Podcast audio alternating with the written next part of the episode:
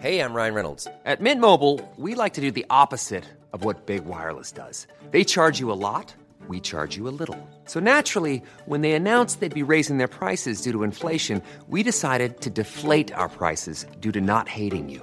That's right. We're cutting the price of Mint Unlimited from $30 a month to just $15 a month. Give it a try at mintmobile.com slash switch. $45 upfront for three months plus taxes and fees. Promo rate for new customers for limited time. Unlimited more than 40 gigabytes per month. Slows. Full terms at mintmobile.com. Il y avait que. Enfin, la moyenne d'âge, c'était 18 ans. Sauf, je te dis, deux vieux gars. Et je dis des vieux gars parce que c'est des mecs de mon âge, tu vois. Dont un apparemment qui a un blog. Mais le mec, il était vénère. Mais vénère. hein, il était vénère en sortant du film, quoi. Je l'ai entendu. euh, tu vois, Ah, je vais le déboîter, je vais le déboîter sur mon blog et tout. hein. Mais faudrait que je cherche, tiens, faudrait que je cherche.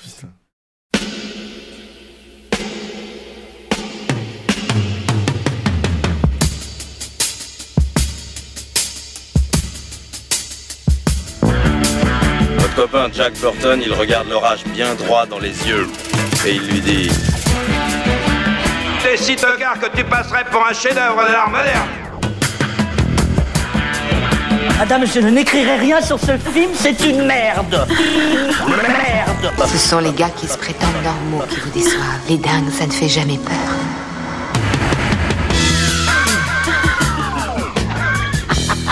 Elle nous connaît dans les coins, la frangine. Salut, c'est Clémence. Bienvenue dans Sale Temps pour un film, le podcast qui fait la pluie et le beau temps sur le cinéma. Tous les mercredis, on se retrouve pour vous parler de la sortie de la semaine. On la décortique, on l'analyse, on la traite en profondeur. Alors forcément, pour en parler de la façon la plus complète qui soit, bah, on va spoiler, hein, soyez prévenus. Et puis alors aujourd'hui, on va beaucoup spoiler. Donc si vous n'aimez pas ça, on vous recommande de nous écouter après avoir vu le film. À mes côtés cette semaine, le seul et unique chroniqueur de la bande qui a trouvé le chemin du cinéma. Salut Stéphane. Salut Clémence. Alors on est en tête à tête, c'est un peu particulier, hein. on, on aurait dû être plus aujourd'hui, et puis finalement on se retrouve juste tous les deux. Bah, il faut préciser que donc on va parler de Spider-Man No Way Home, effectivement, et que Spider-Man No Way Home a été montré très très tardivement à la presse. Il se trouve que nous, pour nous organiser, on n'a même pas eu le temps euh, de comment dire euh, de le voir euh, en projection. Donc moi, je suis allé le voir en salle. Toi, tu devais aller le voir en salle, Et l'univers a conspiré contre, contre moi, j'ai j'ai Voilà. pas pu y aller. c'est ça. Et, dans, et, et comme on enregistre en fait mine de rien, malgré tout, rapidement pour pouvoir proposer l'émission euh, de cette semaine, parce que la semaine prochaine, on a une grosse semaine très chargée sur Capture, quoi. Bah, en fait, ce qui s'est passé, c'est que personne n'a eu le temps de le voir, parce que c'est aussi, il faut le dire, un film de 2h30. Et il faut quand même réussir à ça dans son, dans son planning, quoi. Alors, non pas que j'ai euh, rien à faire, hein, mais euh, il se trouve qu'il fallait bien que quelqu'un aille le voir, quoi. Donc, je suis tout seul, donc euh, malheureusement, vous aurez qu'un seul point de vue sur, sur la situation, en plus du vôtre. Et, et voilà, quoi. Donc, et bon, autant dire que. Alors, on va y venir dans Ouais. un instant, mais tu nous livreras ton analyse et tu auras du coup toute la place pour le faire. Tout à fait. À la technique, celui qui a le grand pouvoir de couper nos micros quand il le veut, mais la grande responsabilité de livrer des épisodes parfaitement montés. Bonjour Alain. Salut Clémence, salut Stéphane. Salut Alain. Et on dit merci à Latex pour l'habillage sonore. Un grand merci à tous les auditeurs et les auditrices qui nous soutiennent. On ne le dira jamais assez, cette émission existe grâce à vous et encore plus. Merci parce que grâce à vous, on a atteint un palier important. On va pouvoir lancer officiellement la production de Déjà Vu, la nouvelle émission de Rafik. C'est une émission euh, dans laquelle il va nous parler des grands tropes du cinéma et ça sortira tous les trimestres. Ça arrive. Merci beaucoup, merci à tous. Merci à tous. Cette semaine, impossible de passer euh, à côté du blockbuster Marvel de fin d'année, Spider-Man No Way Home. Pour ce 27e opus du MCU, on retrouve John Watts aux commandes qui rempile après Spider-Man Homecoming et Spider-Man Far From Home. Petit rappel de l'épisode précédent, après la mort de Mysterio, Spider-Man est accusé de l'avoir tué et son identité secrète est révélée. Vu les répercussions sur sa vie, Peter Parker demande un petit coup de main à Doctor Strange, histoire que tout le monde oublie qui il est. Oui, mais rien ne se passe comme prévu. Doctor Strange lance un sort qui altère la stabilité de l'espace-temps, le multivers se fissure et des méchants issus d'autres univers débarquent. De quoi faire bouillir les fans d'impatience. À la veille de sa sortie en salle, Sony Pictures France annonçait avoir écoulé plus de 250 000 préventes. En France, Spider-Man No Way Home est sorti ce mercredi 15 décembre et le raz-de-marée se confirme. D'après les premières estimations, la barre des 500 000 places vendues pouvait être atteinte dès le jour 1. Si ça se confirme, donc ce film deviendrait le plus gros succès post-pandémie devant Fast and Furious 9. Alors Stéphane, c'est quoi ta météo pour ce nouveau Spider-Man? Euh, alors, grosse tempête électromagnétique qui détruit tout. Voilà. Ok, y ça compris la, promet. la- la créativité, la narration. Voilà. Eh ben, tu vas nous détailler tout ça. Alors, grosse tempête, euh, c'est pour toi ça, ça ne fonctionne pas du tout. Alors, bah, c'est-à-dire que, en gros, euh, je pense que c'est vraiment l'exemple, euh, enfin, c'est Marvel par l'exemple, en fait, de tout ce qui, moi, me pose problème dans euh, le système en question. Alors, bon, il faut préciser que c'est un film Sony, avec, qui, revient de loin, hein, puisque normalement, Disney voulait récupérer le personnage de Spider-Man, donc a décidé qu'il voulait arrêter, après le deal qu'ils avaient mis en place avec Sony en 2015-2016, je sais plus, en fait, euh, après le, le- bid hein, de Amazing Spider-Man 2 et, la, possibilité éventuelle de récupérer les droits de Spider-Man en fait, dans le giron du MCU, il y a tout ce deal qui a été mis en place qui a concerné deux films, qui étaient donc Homecoming et, euh, euh, Far From Home, et deux standalone, hein, deux, films solo, et évidemment la, possibilité d'utiliser Spider-Man dans Avengers, dans, Captain America, tout ça, etc. Donc du coup, ce troisième film a failli ne pas exister, en tout cas sous cette que Tom forme Holland est même intervenu pour euh, essayer d'arranger les choses entre Disney et Sony. Voilà, c'est ça, pour que finalement on puisse, euh, enfin, on puisse, euh, enfin, que le- qu'il puisse continuer en, euh, à exister dans le MCU et avec l'aval, on va dire, financier de Sony, puisque c'est comme ça un peu que ça se passe, quoi. Donc déjà, il y a, il y a quand même des affaires de gros sous, des affaires de voilà qui, qui, qui, moi, je pense, mettent des enjeux assez énormes en fait sur sur le besoin de rentabilité du film. Il y a ensuite euh, il faut les faire ces films-là. Il y a une exécution. hein. Il y a John Watts euh, derrière la, comment dire, la caméra qui, pour moi, me semble être l'exécutant des exécutants en fait sur un film comme ça, puisque apparemment lui avait commencé à pitcher un film qui n'a absolument rien à voir avec euh, ce No Way Home, ce Spider-Man 3, appelons-le comme ça pour aller plus vite. Ce nouveau Spider-Man 3, parce qu'il y a aussi un Spider-Man 3 qui est par Sam Raimi, quoi, on va en parler. Et en fait, euh, ce, qui, est, comment dire, euh, c'est quand même une démonstration que les réalisateurs n'ont vraiment très peu de pouvoir, à mon sens, chez Marvel, c'est que lui, il avait pitché un film avec Kraven le chasseur, quoi. Et c'était censé être le méchant de ce troisième film, euh, et qui n'apparaît absolument pas dans ce, dans, ce film aujourd'hui, quoi. Et moi, à mon avis, voilà, ce que, ce que je perçois qui s'est passé sur, sur ce film-là, et c'est là où je vais revenir vraiment sur les premières problématiques de système, en fait, Marvel, quoi, c'est que, en gros, euh, il y a trois ans de ça, il y a un film qui, est sorti qui s'appelait Spider-Man Into the Spider-Verse, qui a plutôt plu, euh, comment dire, euh, aux geeks, qui est Film souvent- d'animation. un film d'animation qui est souvent considéré comme le meilleur, en tout cas par les geeks, le meilleur Spider-Man depuis, depuis Spider-Man 2 de Sam Raimi. Euh, Visiblement, c'est vrai qu'il était, il était super réussi. moi, je suis pas fan, hein, mais euh, mais je suis pas fan pour plein d'autres raisons. Puis c'est pas, c'est pas, enfin, c'est pas, c'est pas le problème. Il est pas, euh, il est pas forcément là encore une fois. Et, euh, et, et bon, c'est pas un podcast sur ce film-là proprement parler, puisqu'il, il- il- disons que, à part le fait qu'il y ait effectivement une logique de multiverse, les deux films n'ont rien à voir en fait euh, au final. Sauf que ce qui s'est passé après ce film-là, c'est que, c'est qu'après la sortie de ce film, qui a quand même été nommé aux Oscars, etc., etc. euh, euh, il y a eu un espèce d'engouement autour de la logique du multiverse et il y a un type sur internet, je ne sais pas qui c'est, qui a fait un, montage Photoshop en disant et si en fait on réunissait les trois Spider-Man de cinéma euh, dans un seul et même film quoi. Et cette image Photoshop où tu avais Tobey Maguire, Andrew Garfield et, Tom Holland en fait dans la même image en costume et tout, a enflammé littéralement la toile. Ça a créé un buzz pas possible quoi et ce buzz bah, je pense qu'il est vraiment à l'origine en fait de, du changement de, direction du projet. Et, euh, et, là, on rentre en fait dans, la configuration qui est, pour moi, à mon sens, extrêmement problématique, qui ne concerne pas que Marvel, hein, qui concerne beaucoup de films euh, de, comment dire, euh, de cinéma, mais Marvel, ça veut vraiment le faire. hein, c'est ça, ça la vraie distinction. C'est que, en gros, on pose la question de à quoi sert l'art. Pour moi, le cinéma, c'est de l'art. Et euh, en gros, c'est l'art et le commerce, évidemment. C'est important le commerce. Euh, C'est difficile de, faire des, films, des grands films euh, épiques, expérimentaux, etc., etc., sans argent, quoi. Et mine de rien, ces films-là le sont quand même aussi par les effets spéciaux, par certains trucs, etc., etc. Marvel, on peut pas leur enlever, par exemple, que technologiquement parlant, ils ont réussi à perfectionner, et là ça se vérifie de nouveau sur ce film-là, ils ont réussi à perfectionner, par exemple, le, rajeunissement numérique. Et il y a le Docteur Octopus qui apparaît, euh, qui est interprété par Alfred Molina. euh, donc on a dit qu'on spoilait tout, hein, donc voilà, que les choses soient claires, il apparaît dans ce film-là, c'est la réplique. Visuellement, c'est la réplique du personnage tel qu'on l'a laissé dans, dans- à la fin de Spider-Man 2, quoi. Alors qu'il a pris quand même un paquet d'années euh, dans les dents. hein. Et un paquet de kilos aussi, parce que si vous, si vous l'avez vu dans d'autres films, Alfred Molina, eh ben, il, il se porte bien, quoi. Donc, euh, donc, euh, donc voilà, et c'est, c'est, bah, c'est normal, il vieillit, il- voilà, mais, mais, mais là, du coup, lui-même se posait cette question. D'ailleurs, il disait, mais comment est-ce que vous allez faire? T'inquiète pas, on a la formule, quoi. Donc tout ça, c'est, très perfectionné, ça fonctionne, et tout, c'est parce que ça coûte de l'argent, donc c'est normal. Le commerce, le commerce est là.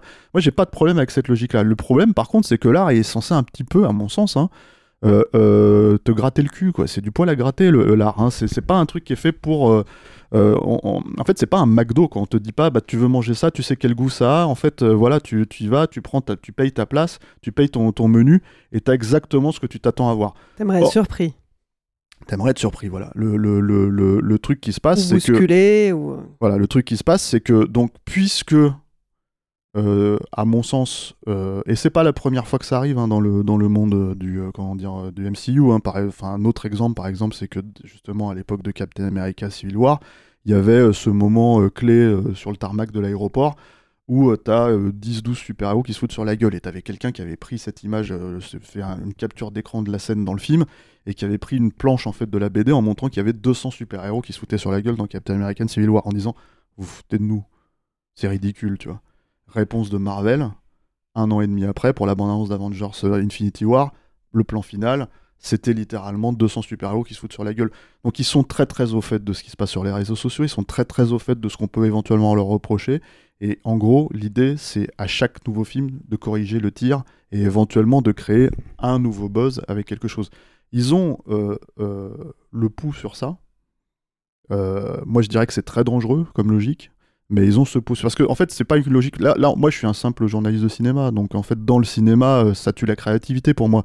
Mais c'est ce genre d'outil, la façon d'utiliser les réseaux sociaux et d'aller chercher, en fait, sonder à la minute ce qui, buzz et ce qui est important, etc., etc., ça se vérifie dans toutes les strates de notre société aujourd'hui. Et c'est là, en fait, où, euh, euh, le jeu, on pourrait dire ce n'est que de l'art, en fait, chez, chez, chez Marvel, c'est pas grave, en fait, ce n'est que de la créativité, ce n'est que ça. Mais déjà, si, c'est grave, c'est- un pan de la société quand même. hein, euh, ça sert à quoi, en fait, en gros, de, pourquoi on aime aller au cinéma, pourquoi on aime lire, pourquoi on aime tout ça? C'est parce que bah, ça nous fait du bien, ça nourrit l'âme, quoi. Et ces films-là, en fait, ils nourrissent pas l'âme. Ils te sustentent sur le moment, c'est tout, quoi. Et, vraiment, le problème de Spider-Man No Way Home, euh, c'est ça, en fait. C'est-à-dire que en gros, euh, la façon dont tu t'as pitché le film, euh, l'idée, c'est effectivement, c'est le pitch. L'idée que Spider-Man, euh, ça reprend vraiment littéralement à la fin de, de Far From Home. Spider-Man est dévoilé, on sait que c'est Peter Parker. D'un seul coup, tout le monde l'attaque parce qu'ils le font passer pour un méchant. Ça, c'est sur un film de 2h30, c'est la portion congrue. C'est 20 minutes. Au bout de 20 minutes, c'est déblayé. Alors c'est déblayé avec le premier caméo euh, un peu important, euh, euh, comment dire, du film, mais c'est vraiment un tout petit caméo, c'est l'apparition de, de, de- du Daredevil, en fait, du Daredevil de, de- Je dis Daredevil plutôt, parce que sinon Daredevil, ça fait voilà. mais le Daredevil de Netflix, qui donc est officiellement devenu le Daredevil du MCU aussi, et euh, qui est interprété par, je crois, Charlie Cox, je crois que c'est ça le, le nom de l'acteur, quoi, Mhm. euh, qui fait une apparition qui dit Je suis un très bon avocat. Hop, je t'enlève toute la problématique, tout va les bien. charges quoi. qui reposaient contre vous ont été levées euh, Voilà, grâce à mon intervention. Donc du coup, cet enjeu-là, il disparaît complètement. euh, Alors euh, que ça aurait été intéressant de le traiter plus en longueur. euh, Et puis tu pouvais faire un film entier sur l'idée en fait que, que, que parce que c'est un des enjeux généraux de Spider-Man de, de, de, de faire en sorte que justement sa, sa, sa vraie identité et des super-héros de manière générale aussi, hein, c'est-à-dire que ton identité ne soit pas révélée pour que justement ses proches ne soient pas affectés. Et Sam Raimi le faisait très bien dans, dans comment dire dans les dans les dans ses Spider-Man à lui. Là, l'enjeu c'est ils vont pas pouvoir rentrer à l'université quoi.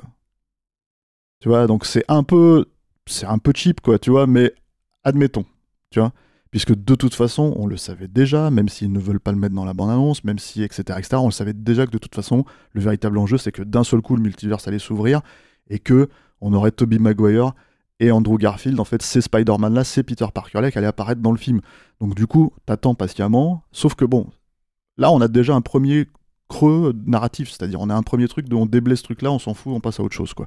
Euh, ce qui est mis en place dans l'épisode précédent et la promesse éventuelle, pour ceux que ça intéresse. En l'occurrence, ce que je veux dire juste là, c'est qu'elle n'est pas tenue. Bon.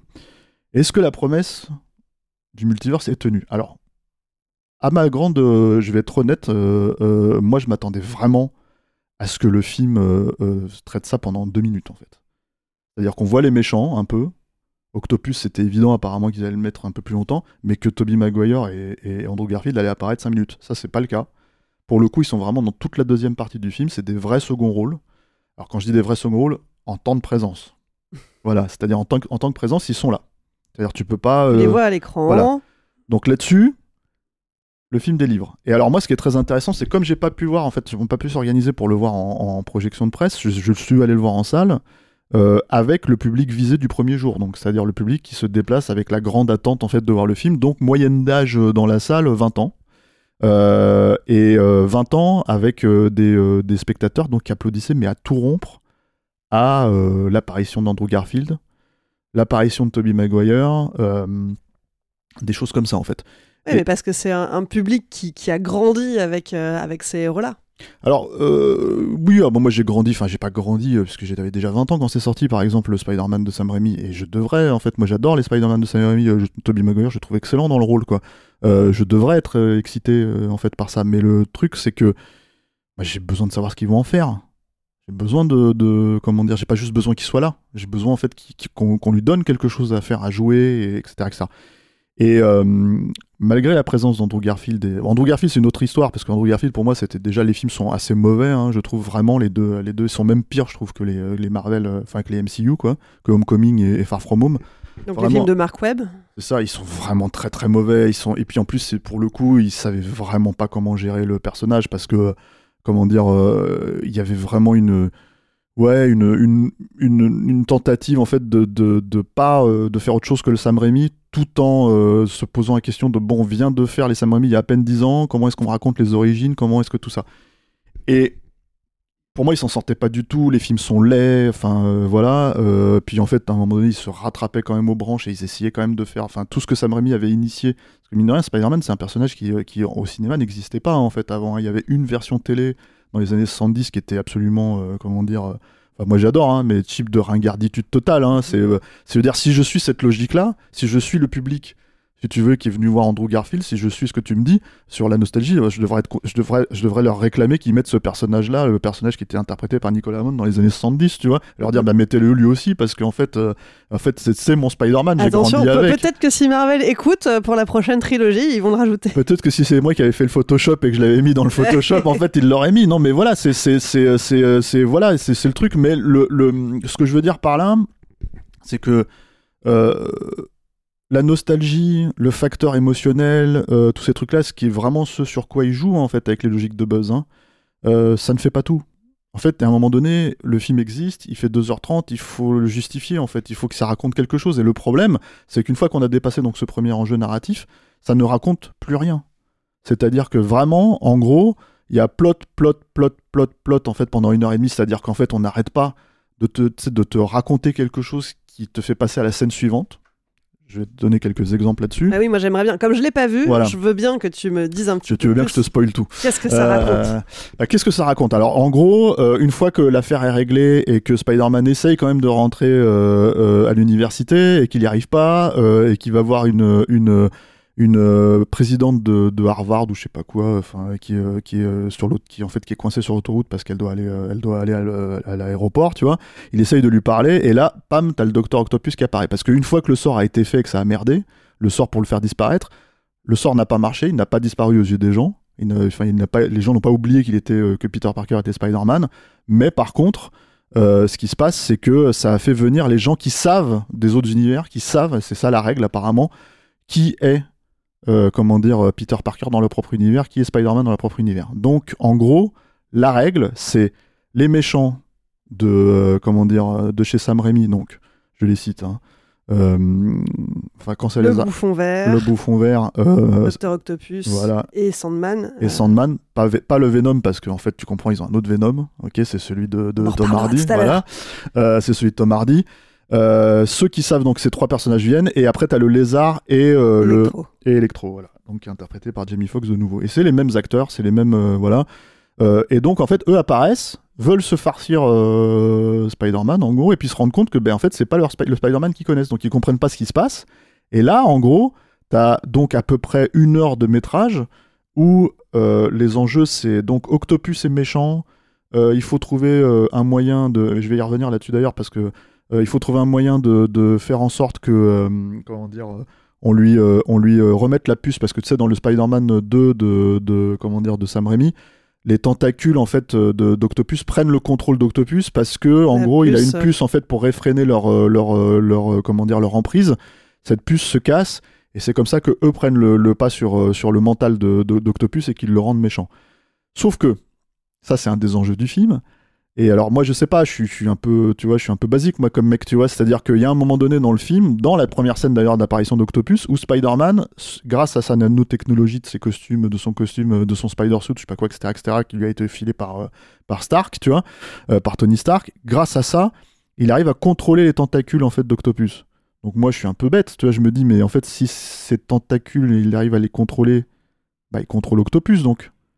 Donc, Et donc, en fait- plus méchant. Euh, te- techniquement, tu vois, enfin en tout cas, ça serait la suite logique. Ce n'est jamais abordé, ce n'est jamais euh, traité, c'est que des gags. Ils font des gags avec Octopus qui n'y arrivent pas parce qu'Octopus c'est vraiment un chien-chien hein, dans le film. hein. Il est vraiment traité comme, euh, comme un comme un, un benet quoi, tu vois, qui qui qui euh, qui, euh, qui, sait pas trop ce qui se passe.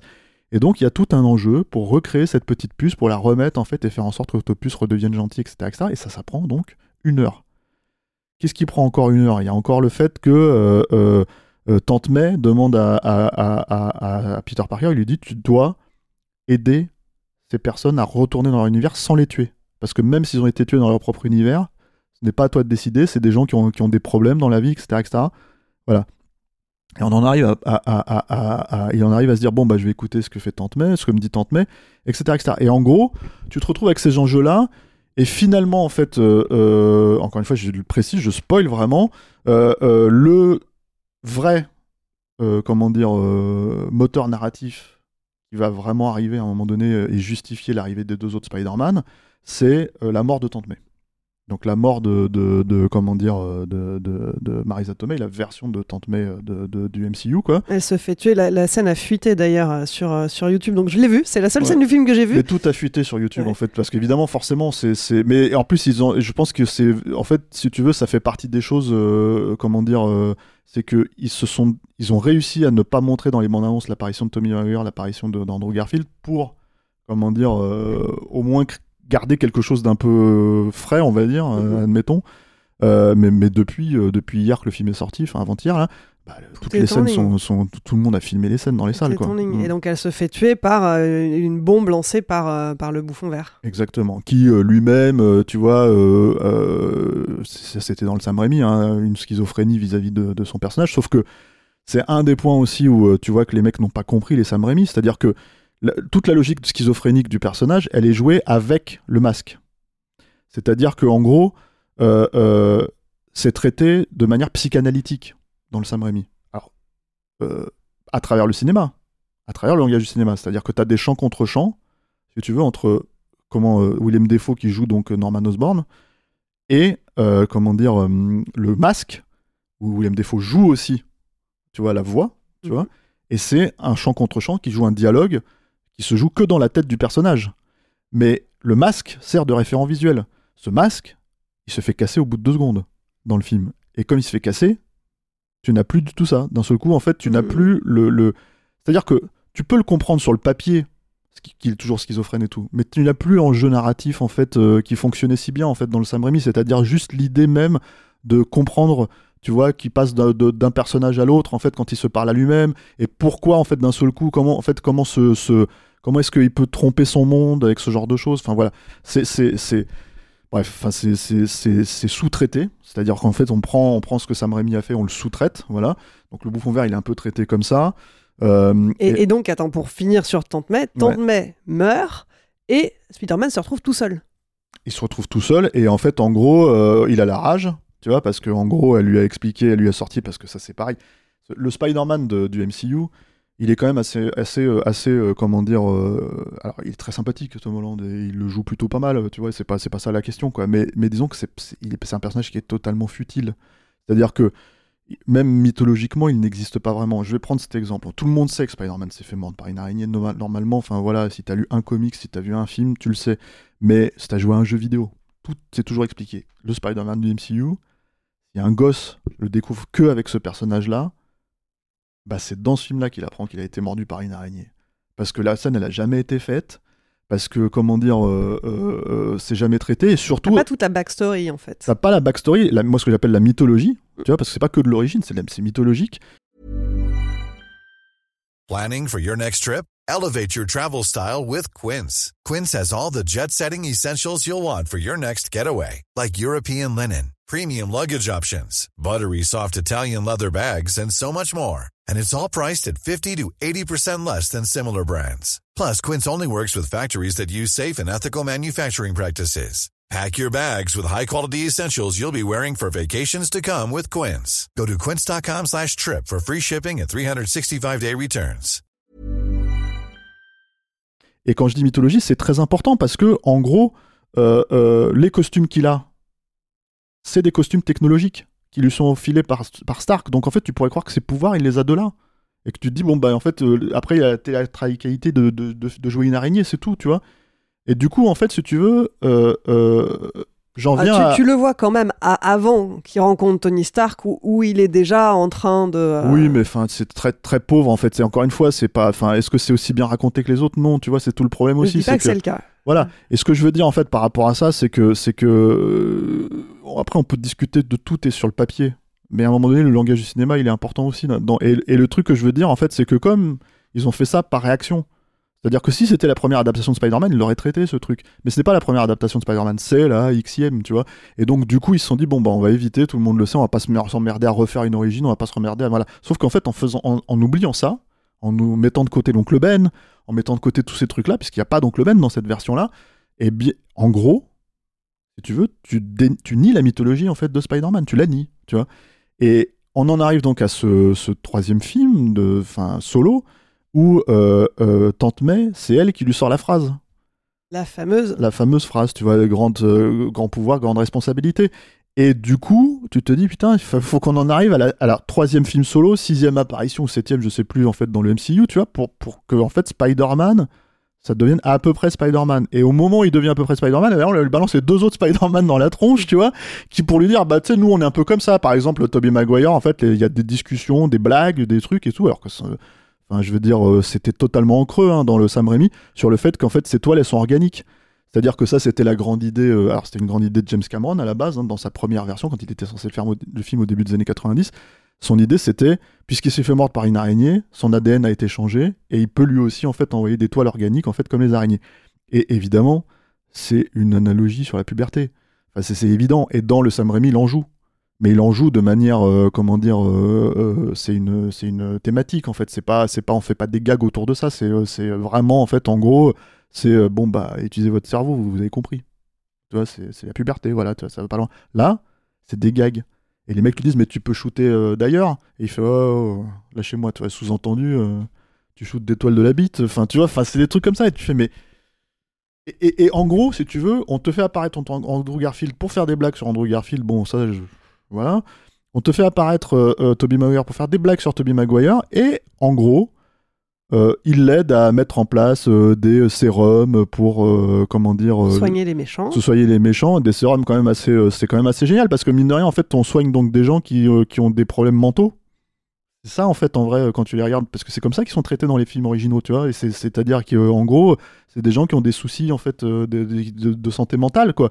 Et tu te dis, bah c'est bien, en fait. euh, donc vous avez un sérum, ça marche, euh, bah faites ça sur tous les gens. Alors, j'en sais rien. Enfin, vois, c'est très bizarre quand même comme truc, quoi. C'est, en gros, c'est, un espèce de truc où euh, on t'explique pas comment ils le font. C'est juste que comme c'est des, des scientifiques, c'est bon.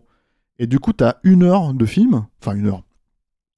On va dire, t'as as 25 minutes de film où en fait ils sont dans un laboratoire en train d'essayer de. Voilà. Et tout le film, en fait, narrativement, c'est. T'as la première partie avant que les Spider-Man, euh, les autres Spider-Man arrivent où en fait il est avec les méchants et il essaye de les soigner, il y arrive pas. Il arrive avec Dr. Octopus, tu vois. Les méchants se rebellent contre lui, on, Tante May meurt, on euh, les autres Spider-Man arrivent, les autres Spider-Man en fait euh, lui aident, l'aident aussi en fait, voilà, donc euh, à faire des trucs scientifiques, ou scientifiques, tu vois. Et d'un seul coup, donc t'as quand même 50 minutes de film sur ça, sur des personnages en train de de- de- de- d'essayer de, faire fonctionner les trucs quoi.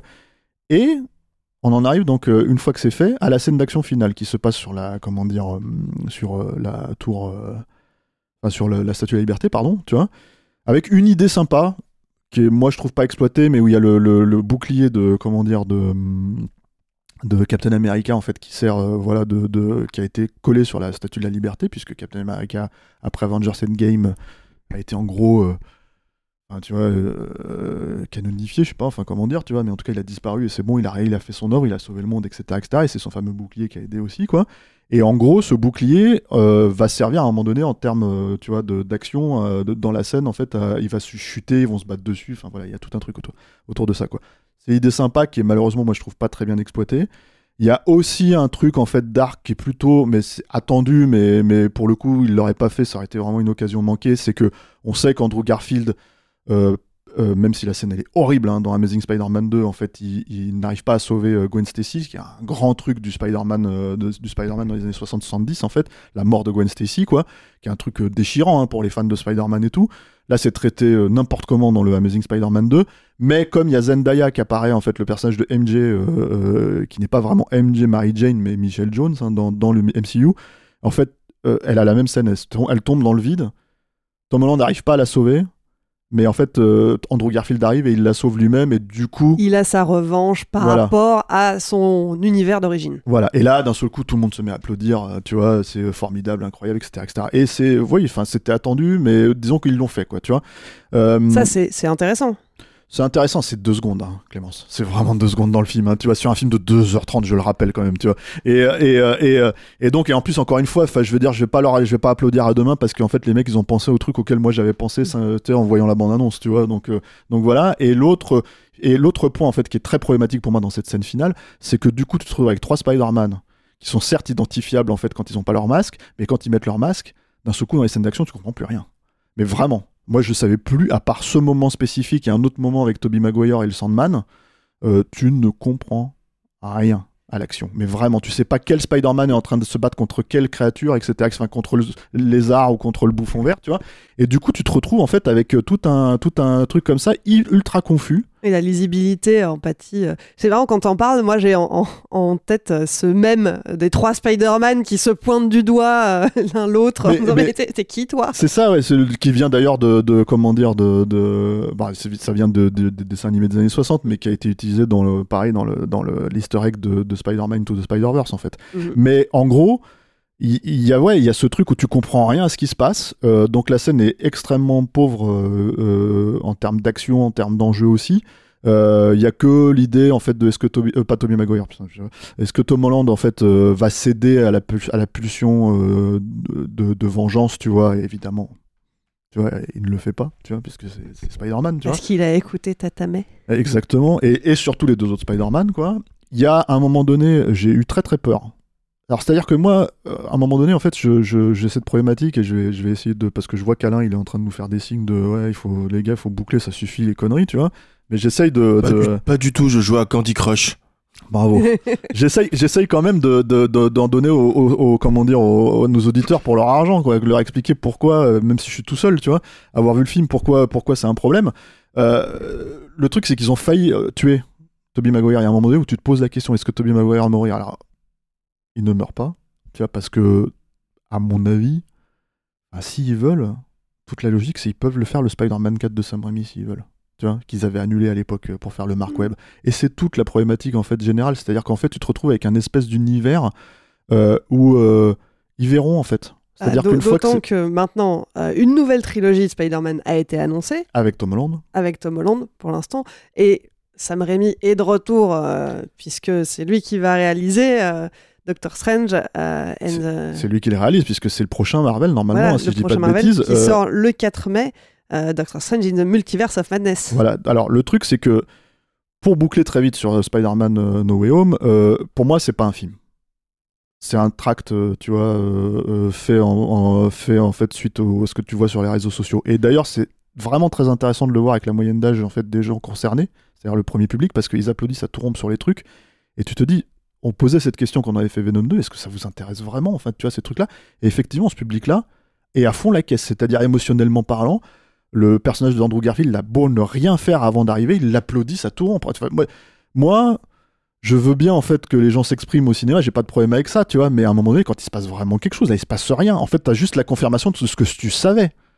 Tu vois, Ah ce que oui, je veux mais ils dire, sont contents de le voir. euh, Ouais, mais ça, je trouve ça quand même très étonnant parce que du coup, en fait, euh, à part ce moment-là, euh, par le moment de la- l'arrivée de Toby Maguire, à part l'arrivée du bouffon vert, mais tous ces trucs que tu sais déjà, on va dire, tu vois, euh, parce que c'est un secret de polichinelle, hein, le fait qu'ils étaient. euh, moi, moi, je pense que le grand secret, c'est ce qu'ils n'arrêtaient pas dans le film, ça aurait été rigolo, tu vois. S'il y avait ni Toby Maguire ni ni, ni Andrew Garfield, je me serais dit putain, les gens, ils seraient vraiment sortis. On, je pense qu'ils auraient brûlé les cinémas, quoi. mais mais mais là, voilà. Moi, c'est là où je dis c'est pas un film en fait, dans le sens où c'est même pas, c'est même plus un film en fait, c'est vraiment un truc C'est de. du fan service. Oui, alors Et les fans ont été servis, manifestement. Ils ont.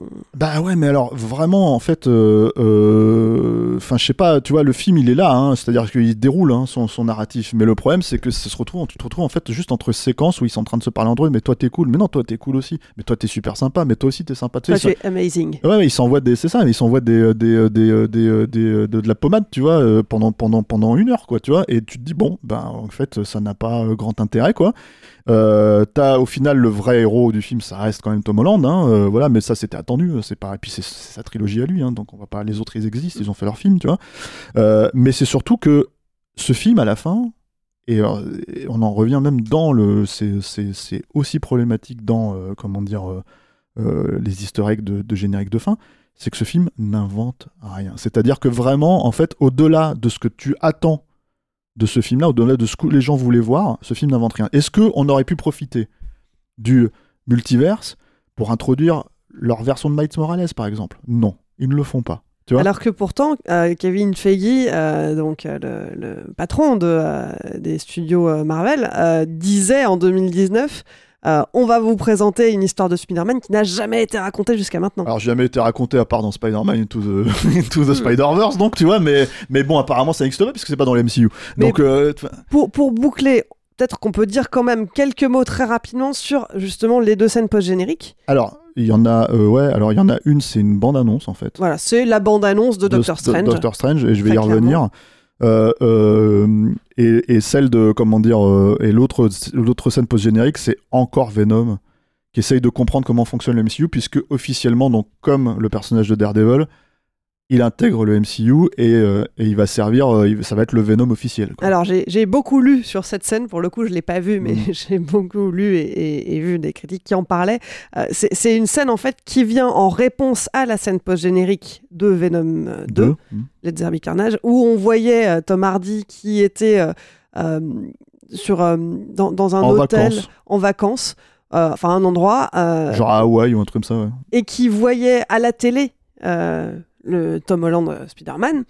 Euh, et là, on voyait qu'il y avait un, un lien avec les deux univers. Voilà. Et là, en fait, dans cette scène, Dans cette scène, en fait, t'as un mec qui, qui, qui est un barman, tu vois, qui lui explique en gros qui est Tony Stark, qui est. donc on euh, se retrouve au même endroit. Et, ça- voilà. Et l'autre, et, en fait, t'as Tom Hardy qui essaye de comprendre, en Mhm. gros, euh, comment fonctionne euh, le MCU, quoi. En fait, en gros, c'est c'est juste ça. Il essaye de comprendre qui sont les personnages majeurs ça. du MCU, et il dit juste, je vais aller, euh, je vais aller décalquer.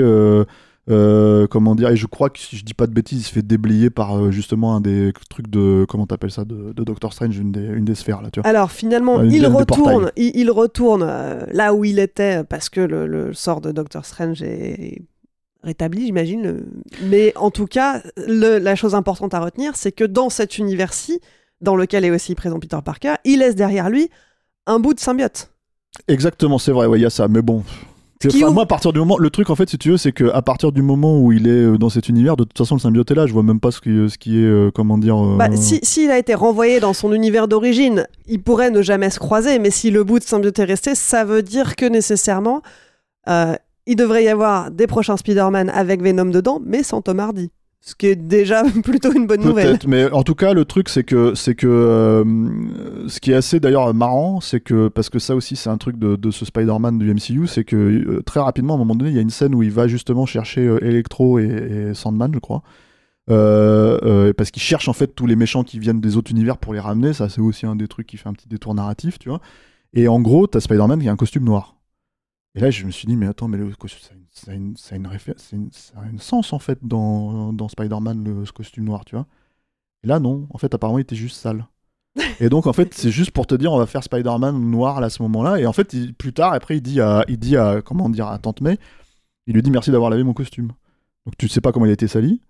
Tu sais pas, tu sais pas si c'est si vraiment à ça qu'ils font référence, puisqu'il est noir le costume. Tu sais pas si c'est juste en fait c'est taper un trip et je vais le faire en noir de nuit, tu vois. Tu sais pas. Sauf que tu te dis mais voilà, c'est là, là, là réside pour moi le problème de, de ce truc. Et le, et le problème aussi de l'univers, parce que je voudrais terminer quand même sur un truc sur le multivers, c'est que tu vois, tu poses ce questionnement sur le symbiote. Est-ce que tu vois, il va être dans un des univers et puis dans l'autre univers, est-ce que ça va être, est-ce que le symbiote va prendre quelqu'un d'autre, etc., etc. Très bien. Mais moi, en fait, moi, j'aimerais bien savoir quelles sont les règles du multiverse, parce qu'en fait, le problème, c'est que donc la seule règle qui est établie, c'est, la- c'est le fait de faire venir les méchants dans le, comment dire, euh, euh, qui savent qu'il est qui, qui, qui- la véritable identité de. Spider-Man dans leur univers à eux. Sauf que t'as une Betty Brandt, par exemple, qui est, une, qui est une Betty Brandt en fait du MCU, qui est, qui est, qui est, qui est, comment dire, euh, qui est jouée par Angourie Rice, tu vois, euh, euh, qui réapparaît là en fait en l'occurrence et, qui joue une journaliste, hein, c'est Betty Brandt, tu vois. Donc ça alors- marche que pour les méchants, c'est une règle un peu bizarre. voilà, et en fait, non, et, et par contre, t'as le J.J. Jameson, qui est le même comédien, Mm, mm. qui est interprété par J.K. Simmons, tu vois. Et pourquoi Tu vois Puisque, en fait, si tu veux, il y a trois Spider-Man différents, qui sont interprétés par trois comédiens différents. Et tout ça, en fait, c'est des, règles. En fait, c'est pas des règles. C'est en fait, on s'en bat les couilles. Tu vois, c'est vraiment il y a ce, système, et c'est ça qui est très énervant. C'est-à-dire que, en gros, la citation de Kevin Feige, tu vois, euh, je veux dire, eux, ils vont voir ce qui se passe. Pourquoi je te dis qu'ils peuvent éventuellement remettre euh, un, Spider-Man 4 potentiel, en fait, avec Tobey Maguire? C'est parce qu'en fait, ils l'ont réintégré là. Et si les gens kiffent, et si les gens disent, mais on veut ça, et s'il y a quelqu'un qui fait un, un mème, en fait, avec ça, et que ça fait un buzz pas possible, ils diront, bon, bah, on va le faire, si c'est ce que vous voulez. Or, le problème, si tu veux, c'est que moi, je sais que j'ai vu le film, donc, j'ai un peu regardé le public. Et après, il y avait un gars qui avait une quarantaine d'années, comme moi, apparemment, qui devait donc être fan des Spider-Man de Sam Raimi, qui s'est énervé, en fait, qui a dit Mais c'est de la merde, je l'entendais parler tout seul hein, dans son coin. J'ai un blog, je vais défoncer le film, etc. etc. Faudrait que je regarde qui c'est. Et, et- et le truc. Tu nous écoutes, manifeste-toi. voilà. Mais et c'était rigolo parce que le, type, en fait, s'est énervé sur la bande-annonce de, de Doctor Strange. Parce qu'en fait, du coup, la bande-annonce. Moi, j'ai pas mal. Moi, moi, franchement, quand je vois le Tobey Maguire, j'ai pas mal à mon Sam Raimi, je m'en fous. C'est-à-dire que pour moi, c'est pas le. doit être Tobey Maguire, c'est pas ce Spider-Man que j'ai aimé il y a 20 ans. Tu vois, donc, Mm. euh, ils, ont- ils en font n'importe quoi, on s'en fout. Par contre, j'ai mal à mon Sam Raimi quand je vois la bande-annonce de Doctor Strange parce que la lumière est peut-être un peu plus jolie que ce que, ce que celle de, de comment dire de, de, de Spider-Man No Way Home. Mais alors moi, je, je cherche vraiment Sam Raimi dans ce que j'ai vu. C'est-à-dire, alors c'est qu'une bande-annonce, hein. C'est que, euh, tu vois, et puis c'est c'est 4 mois ou 5 mois avant la sortie, tu vois. Mais moi, ça, ça me fait mal. Ça, ça me fait mal. Et ça me fait très très peur parce qu'en fait, je me dis, putain, mais on, est, on, est, on, prend quelqu'un qui a quand même un style très spécifique, qui a aidé à créer le langage du comic book movie au cinéma, vraiment, tu vois. Et il fait partie des deux pionniers pour moi, hein, qui sont, euh, comment dire, euh, lui et Guillermo del Toro, sur Blade 2, euh, qui ont créé vraiment la logique d'adaptation, c'est-à-dire prendre des planches et les adapter en fait en film, quoi, en cinéma. Euh, et là, tu vois le truc, et ça ressemble à un film du MCU, mais alors totalement. Et en fait, avec le, truc de vente qui est, on va chercher euh, Wanda pour, euh, pour qu'elle les aide à rétablir le multiverse, parce qu'en fait, apparemment, c'est la suite directe hein, de Spider-Man No Way Home. C'est que, en fait, en gros, Doctor Strange, il, il va devoir répondre euh, à toutes ces ouvertures multiverses qu'il a merdé, quoi, en fait, euh, en gros.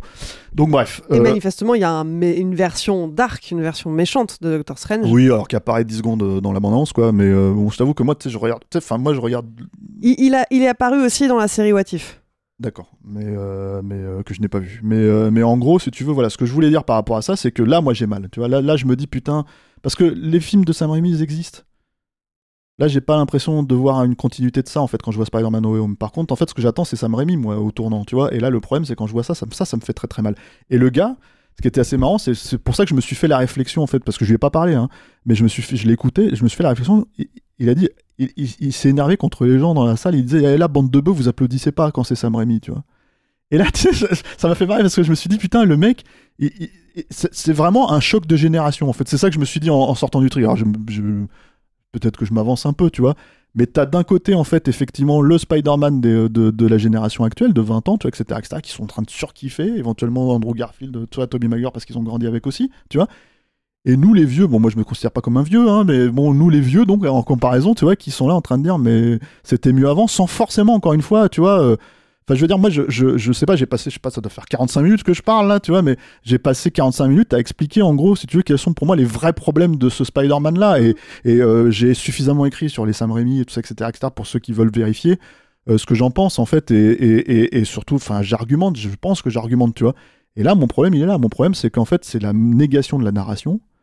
la négation en fait de, de comment dire euh, des règles des règles simples en fait si tu veux de- d'un univers de, de comment ça fonctionne euh, au profit tout simplement du buzz. Tu vois du buzz en fait que ça a marché. Et c'est pour moi vraiment extraordinairement représentatif de ce qu'est le MCU même si encore une fois c'est euh, en conjoint en monde conjoint avec Sony quoi tu vois Bon, eh bien, sur- c'est sur cette synthèse, ouais euh, c'est sur cette synthèse qu'on va, qu'on va s'arrêter. je vais drop le mic parce que là Voilà, tu vas drop le mic. Euh, L'hypothèse du choc des des générations, bah, on verra dans le prochain, euh, dans le Doctor Strange in the Multiverse of Madness qui sort le 4 mai. On aura la réponse à ce moment-là. Et puis en attendant, si vous voulez vous faire votre propre avis sur Spider-Man No Way Home, il est en salle depuis ce 15 décembre. On ne se quitte pas sans passer par la case répondeur. Le répondeur, c'est le moment où vous pouvez nous donner votre avis sur le film du moment. Vous avez adoré, vous avez détesté, vous n'êtes pas d'accord avec l'équipe et vous avez des arguments, dites-le nous. Pour ça, c'est très simple, il suffit de retrouver Capture Mag sur Messenger, enregistrer un petit message vocal et on le diffusera dans la prochaine émission. La semaine dernière, on vous parlait de West Side Story, la nouvelle version signée Steven Spielberg. Ici, l'équipe n'a pas caché son enthousiasme, mais en salle, pour l'instant, c'est pas la joie. C'est même un des plus faibles démarrages de la carrière de Spielberg. Alors vous, qu'est-ce que vous en avez pensé? Ben, On écoute ça tout de suite.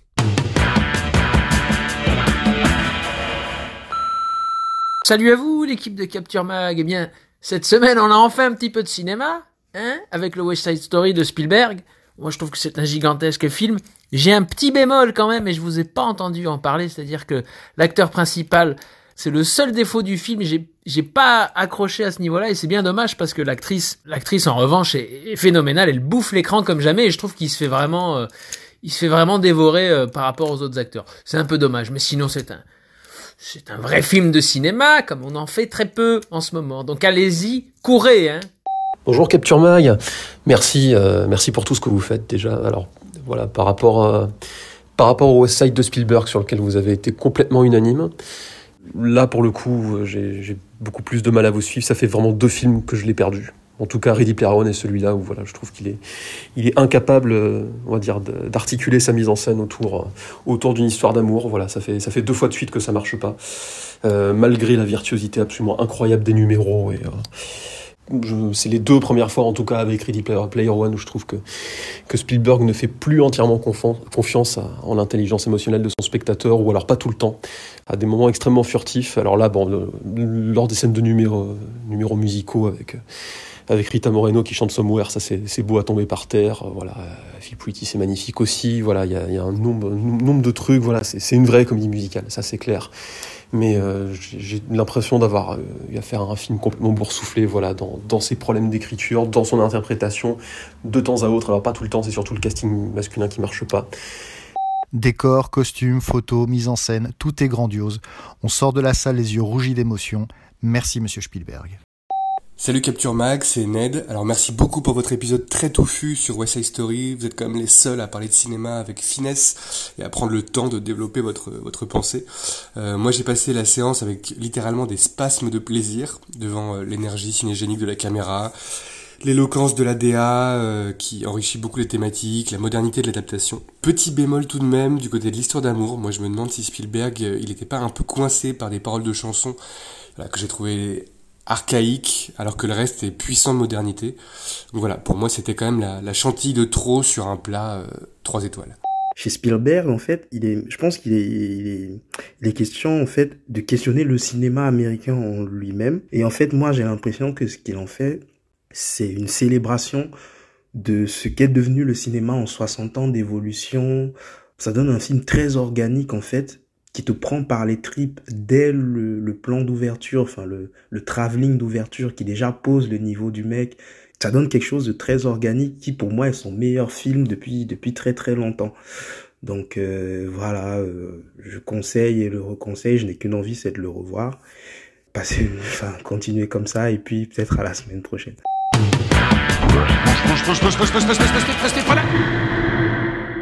Ça le temps pour un film, c'est fini pour aujourd'hui. Stéphane, merci. Merci Clémence. Tu as, tu as assuré tout seul. Franchement, tu vois, ouais. je pensais que Tu m'as dit avant qu'on commence, euh, peut-être que ça va durer qu'un quart d'heure. Il y avait quand même des choses à dire. Ouais, bah, euh, ouais, j'espère surtout que les gens sont pas saoulés d'avoir juste un seul avis, quoi. C'est c'est ça le, moi c'est c'est surtout ça mon problème, quoi. Mais bon, pour une fois, On a, on a fait du mieux qu'on a pu. voilà. Merci Alain à la technique. Merci à vous. Et puis merci à vous qui nous écoutez et qui êtes un peu plus nombreux chaque semaine. Si vous nous découvrez, pensez à vous abonner pour ne pas rater les prochaines émissions. Et si ça vous a plu et que vous voulez nous encourager, que vous voulez d'autres émissions de qualité, n'attendez plus. Rendez-vous sur patreon.com ou sur tipeee.com, mot-clé Capture Mag. C'est grâce à vous qu'on continuera à grandir et qu'on restera indépendant. Et puis pour nous soutenir, vous pouvez aussi nous aider à nous faire connaître, parler de nous à vos amis, relayez nos émissions sur les réseaux sociaux et mettez-nous des étoiles sur les applis de podcast, on compte sur vous. Allez, je vous laisse, on se retrouve dans une semaine pour deux nouvelles émissions. Salut